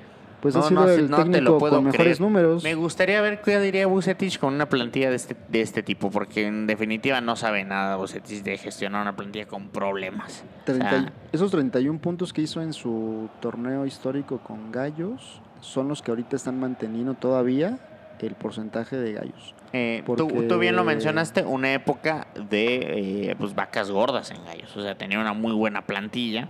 Pues Eh, sí, regular. Vamos a. No la mejor de México, No, pero, dio no, resultados. Pero poco. mínimo mejor de la mitad de la tabla. Hoy no tiene ni eso gallos. Entonces vamos Ah, a ser honestos. Hoy Gallos es el equipo con menos valor en cuanto a plantilla. Por segundo torneo Es consecutivo. Tercero ya, desde que llegaron esos nuevos dueños. eh, Tercero. solo abajo de Puebla. Entonces este fin de semana, bueno, el viernes se enfrentan los dos eh, equipos con menor eh, capital en sus plantillas. Eh, para un dato nada más, eh, Orbelín Pineda vale prácticamente eh, la mitad de lo que vale toda la plantilla de, de Club Querétaro. Entonces ahí más o menos para poder identificar algunos números. Oigan, que también esto de los deportes, el más débil no siempre pierde. ¿eh? O Sí, sea, claro. cuando no tienes dinero, tienes que mover la ardilla. Sí, Mover pues la ardilla. Puebla lo, lo demostró el torneo pasado. ¿no? Exactamente, para fichar de forma inteligente y traer a un tipo que te pueda hacer rendir a esos jugadores. Entonces también no vamos, no hay que justificarnos todo el tiempo. ¿eh? Atención, atención aquí. ¿eh? No, no es justificable, pero pues a veces sientes que pues también si no hay esa- o sea, si no hay una capacidad de inversión para traer a algunos jugadores medianamente buenos, pues ahí entra esa parte que tú dices de la inteligencia y si además no traes a jugadores que te, te rindan, pues ni, ni- no tienes dinero y aparte pues no eres inteligente en hacer esas esos fichajes, ¿no? Cuando traes a Pablo Barrera para la creación del equipo por una banda, pues sabes que hay problemas. O sea, la verdad. o sea, Que sabes- fíjate que ha sido de los jugadores sabe. que mejor ha jugado en estos últimos dos partidos, que ha estado tomando un mejor nivel del partido 1 a, a- a este último, ha sido de los que mejor ha jugado, pero pues ya veremos ¿no? cómo se desempeñan con el técnico que viene y pues a ojalá salir de esa. ¿no? Eh, este episodio una hora y media, eh, dedicado a mi amigo el abuelo, que nos escucha eh, religiosamente cada minuto de este podcast. Eh, no tengo nada más que agregar, no sé si tú No, ya. algún apunte. Creo que pues abarcamos prácticamente todos los temas, se extendió un poquito, como ya se ha hecho costumbre, pero pues ya es hora de eh, finalizar. Y pues muchas gracias por escucharnos, por eh, acompañarnos hasta este minuto eh, y pues a seguirnos en nuestras redes sociales para temas de noticias, actualización de información, tal vez a que se le haga a este muchacho que salga ya Bucetich y llegue Jimmy, estaría muy probablemente ahí en las redes, pues siendo publicado y, y con el primer like, yo creo, por parte de, de acá el señor Marco. Eh, recuerden que ya tenemos página de Facebook también, eh, Juego, Juego de Pelota. Juego de pelota.